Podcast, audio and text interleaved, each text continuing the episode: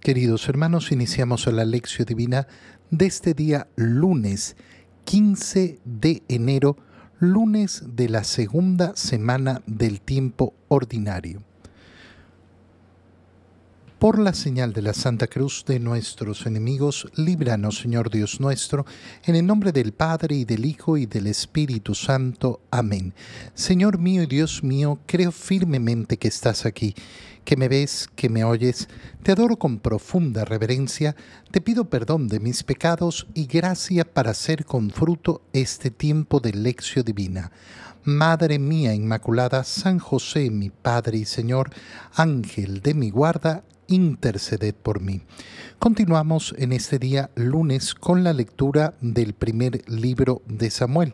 Leemos el capítulo 15, versículos 16 al 23. En aquellos días Samuel le dijo a Saúl, Te voy a manifestar lo que el Señor me dijo hoy en la noche. Él le contestó, ¿qué te dijo? Samuel prosiguió, aunque a tus propios ojos no valías nada, ¿no llegaste acaso a ser jefe, el jefe de Israel? El Señor te ungió como rey de Israel. Él te ordenó llevar a cabo una expedición contra los amalecitas, diciéndote, Ve y destruye a esos pecadores, hazles la guerra hasta acabar con todos ellos, ¿Por qué no has obedecido la voz del Señor y te has quedado con el botín haciendo lo que desagradaba al Señor? Saúl le respondió a Samuel, No, yo obedecí al Señor, llevé a cabo la expedición que él me ordenó, traje cautivo a Jac, rey de Amalek, y acabé con los amalecitas fue el pueblo el que tomó del botín lo mejor de las ovejas y los bueyes para sacrificarlos al Señor nuestro Dios en Gilgal. Pero Samuel le replicó, ¿Crees tú que al Señor le agradan más los holocaustos y los sacrificios que la obediencia a sus palabras? La obediencia vale más que el sacrificio y la docilidad más que la grasa de los carneros. La rebelión contra Dios es tan grave como el pecado de hechicería y la obstinación como el crimen de idolatría. Por haber rechazado la orden del Señor, él te rechaza a ti como rey. Palabra de Dios. Recordemos un poquito dónde ha empezado la historia que estamos leyendo en el primer libro de Samuel. Recordemos que todo parte contándonos cómo Ana, la mamá de Samuel, eh, no podía tener hijos y pide eh, eh, al Señor ese hijo y decide que si tiene un hijo se lo va a consagrar al Señor todos los días de su vida. Samuel nace de Ana y efectivamente es consagrado al Señor y se pone al servicio del Señor bajo las órdenes del sacerdote Elí. Y comienza esa relación de Samuel como elegido del Señor para ser efectivamente su eh, profeta. Delante de Samuel, el pueblo de Israel pide que se le dé un rey porque quieren ser como las demás naciones. Y ante la ira de Samuel, eh, Dios le dice, no te enfades, no es a ti a quien rechazan, sino a mí. Diles estas palabras. Y les dice a los israelitas Samuel lo que va a ocurrir con el rey que ellos piden, con ese deseo de ser como las demás naciones. Y ellos aceptan, no importa, queremos tener un rey como las demás naciones. Después de un tiempo a Samuel se le presenta Saúl, que es el elegido por Dios para ser rey. Y ya sabemos lo que va a ocurrir porque la palabra del Señor ha sido clara, como ese rey que van a tener no va a ser un rey fiel, es ungido por Samuel cumpliendo efectivamente ese deseo eh, no propiamente de Dios, sino ese respeto que tiene Dios por el deseo que tiene el pueblo, respetando la libertad del pueblo que quiere ser como los demás pueblos. Y ahora se nos está mostrando qué es lo que pasa cuando Saúl que ya ha sido ungido y se ha sido, eh, ha sido colocado al mando de Israel, comienza a mostrar la profundidad de su corazón. ¿Qué sabemos de Saúl? Saúl, eh, lo único que nos eh, han dicho, eh, nos ha dicho el primer libro de Samuel, era que era el israelita más apuesto, más alto, más guapo que había. Es decir, que la única cualidad que se presenta para ser gobernante de Israel es su apariencia. No conocemos su corazón, no conocemos sus atributos. Y eh, eh, efectivamente, eh, ahora vamos a comenzar a conocer cuál es el problema del corazón de Saúl. ¿Y qué es entonces, qué es entonces lo, que se nos, lo que se nos presenta? Fíjate, fíjate muy bien. En aquellos días Samuel le dijo a Saúl, te voy a manifestar lo que el Señor me dijo hoy en la noche. ¿Qué te dijo? Aunque a tus propios ojos no valías nada, ¿no llegaste acaso a ser el jefe de Israel? Es decir, ¿cuáles son tus méritos para haber llegado a ser el jefe de Israel, para haberte convertido en el rey de Israel, si ni siquiera ante tus propios ojos valías nada? Es decir, todo lo que tienes lo tienes por voluntad de Dios todo lo que se te ha dado es por mano del Señor. El Señor es el que te ungió como rey de Israel y Él te ordenó llevar a cabo una expedición contra los amalecitas. Eh, una, eh, una eh, orden clara que le da el Señor, que a nosotros nos puede sonar un poco brutal. Ve y destruye a esos pecadores, hazles la guerra hasta acabar con todos ellos. Y entonces nos detenemos un momento y pensamos, ¿cómo son estas órdenes del Señor? Las órdenes del Señor de acabar con los pueblos que están alrededor de Israel se deben a que quiere efectivamente poner a Israel al resguardo para que continúe siendo ese pueblo del Señor, para proteger a ese pueblo pensando en esa salvación que se nos va a entregar a través de ese pueblo de Israel, porque en ese pueblo de Israel va a venir, va a nacer el Salvador. Eh, eh, y entonces está procurando esa, ese, esa protección del pueblo de Israel. No significa que eh, Dios quiera justificar sus acciones por la finalidad porque Dios no, necesita como nosotros tener justificación. A veces queremos, cuando leemos el Antiguo Testamento, aplicar la moral humana a la moral de Dios. Mm, tenemos que tener mucho cuidado con eso, muchísimo cuidado. ¿Por qué? Porque es imposible. No se puede aplicar los mismos criterios morales a los seres humanos y a Dios. ¿Por qué? Porque Dios es Dios es el creador. Nosotros somos las criaturas. Entonces una persona podría decir, ay, pero Dios ha mandado asesinar eh, a, estos, eh, a estos hombres, por tanto es un asesino. No, Dios jamás puede ser un asesino, por una simple razón. Dios es el dueño de la vida. Dios es el dueño de toda la creación.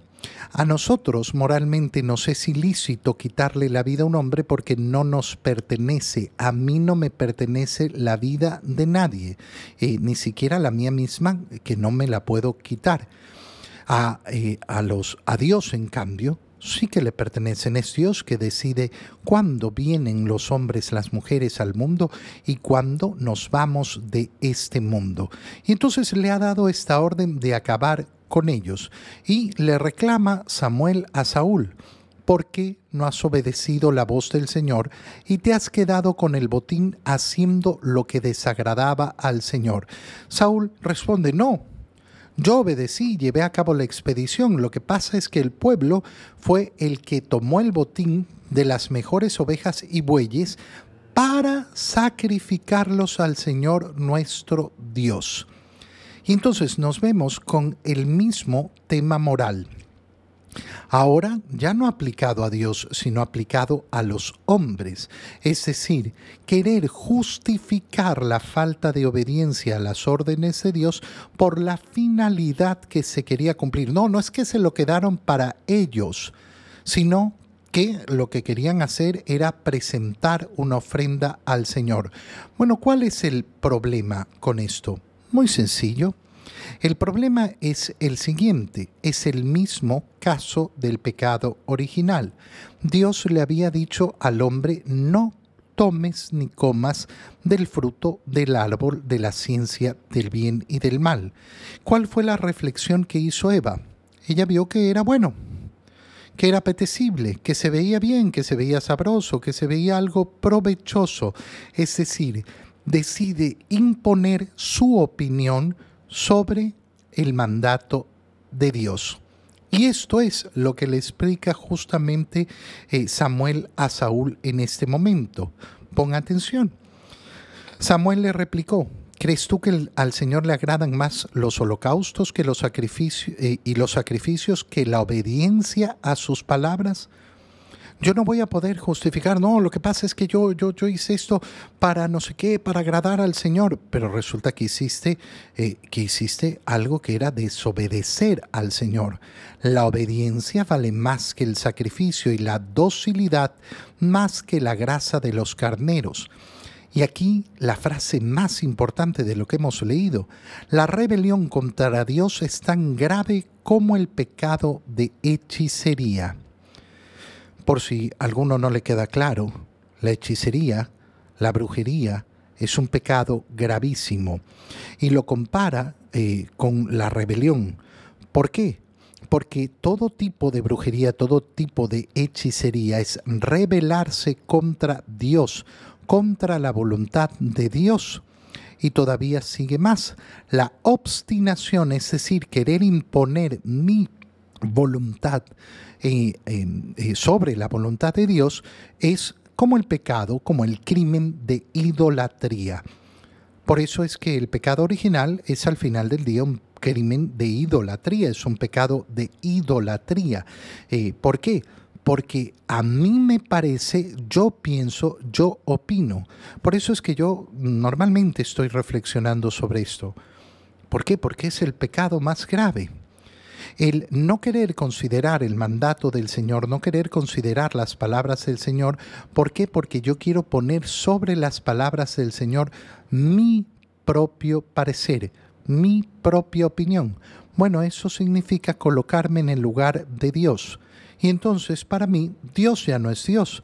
Yo me he convertido en mi propio Dios. Eso fue lo que le dijo la serpiente a la mujer. Serán como dioses no porque iban a tener el poder de Dios, sino porque se iban a colocar ellos mismos en la posición de Dios.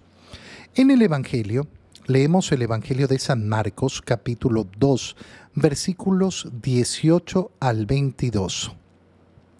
En una ocasión en que los discípulos de Juan el Bautista y los fariseos ayunaban, algunos de ellos se acercaron a Jesús y le preguntaron, ¿por qué los discípulos de Juan y los discípulos de los fariseos ayunan y los tuyos no? Jesús les contestó, ¿cómo van a ayunar los invitados a una boda mientras el esposo está con ellos?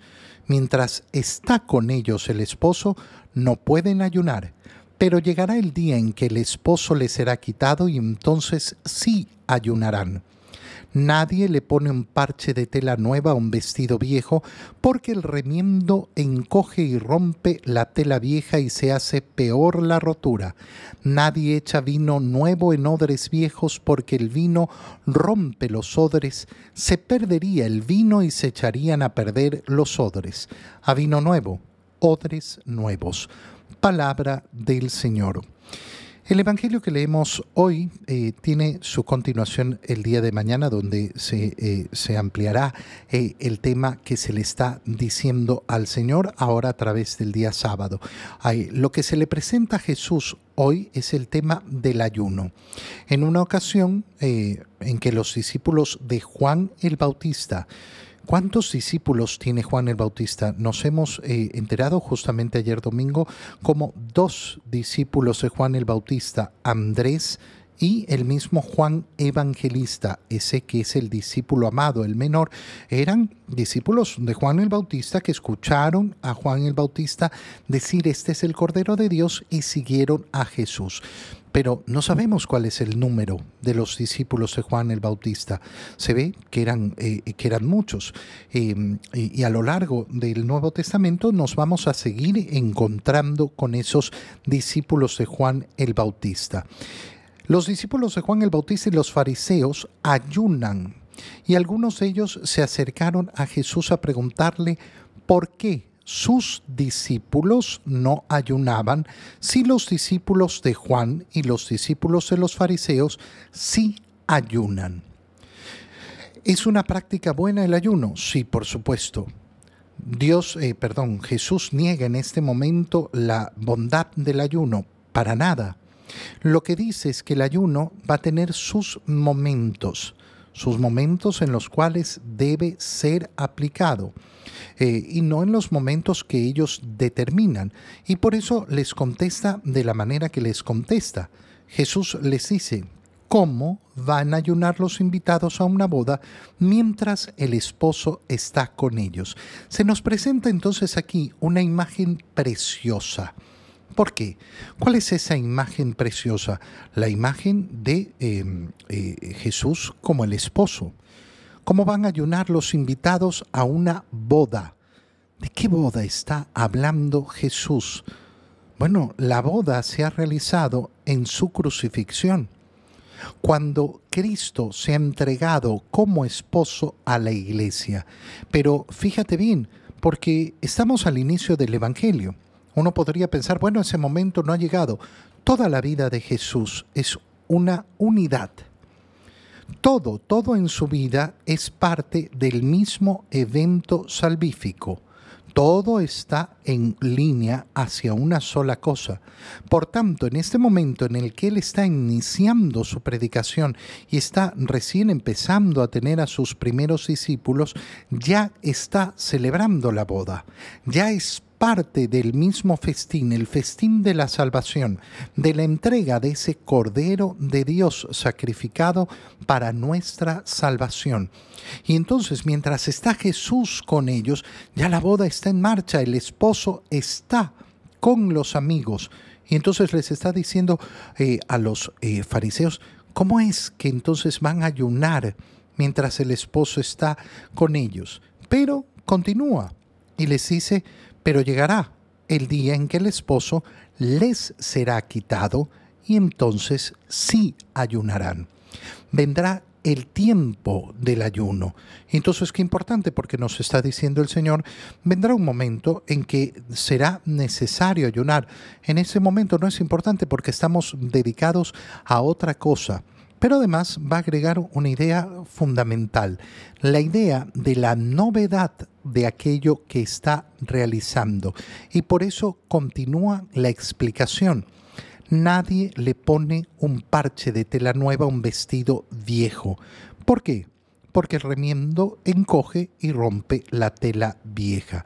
Este es un principio muy sencillo. Claro, nosotros sabemos que la tela nueva se va a encoger si yo le pongo una tela nueva a un, eh, a un vestido viejo, bueno, al encogerse esa tela nueva que ya no se encoge la vieja, va a romper la tela vieja, se va a hacer peor el hueco. ¿Qué está indicando el Señor con esto?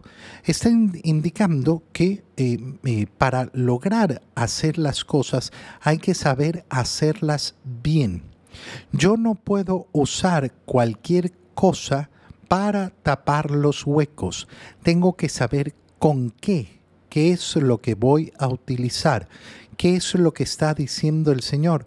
Está diciendo, oye, no porque eh, no porque eh, ustedes ayunan, significa que todos tienen que ayunar en el momento en que ustedes quieren que ayunen.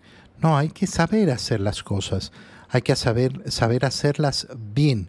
Y por eso todavía sigue con más profundidad el ejemplo. Nadie echa vino nuevo en odres viejos. ¿Por qué? Porque el vino rompe los odres. Se perdería el vino y se echarían a perder los odres. A vino nuevo, odres nuevos. Entonces tenemos, ¿qué cosa? La, eh, la tela no puede ser nueva, tiene que ser tela vieja de la misma edad del vestido. Hay cosas, eh, hay cosas viejas que se arreglan con cosas viejas, pero en cambio hay cosas nuevas que necesitan de cosas nuevas. ¿Qué está diciendo el Señor? Fíjate bien porque es sumamente sencillo. Hay tradiciones que se tienen que mantener siempre y a la vez hay cosas que van a cambiar. Se va a pasar de la antigua alianza, no significa que se va a rechazar la antigua alianza, pero viene la nueva alianza y muchas de las cosas de la antigua alianza van a tener que transformarse. Quien no tiene el corazón para entender esa transformación, no va a tener el corazón para entender la nueva alianza. Te doy gracias, Dios mío, por los buenos propósitos, afectos e inspiraciones que me has comunicado en este tiempo de lección divina. Te pido ayuda para ponerlos por obra. Madre mía Inmaculada, San José, mi Padre y Señor, Ángel de mi guarda, interceded por mí. María, Madre de la Iglesia, ruega por nosotros. Queridos hermanos, reciban mi bendición en este día en el nombre del Padre y del Hijo y del Espíritu Santo. Amén. Un feliz día para todos.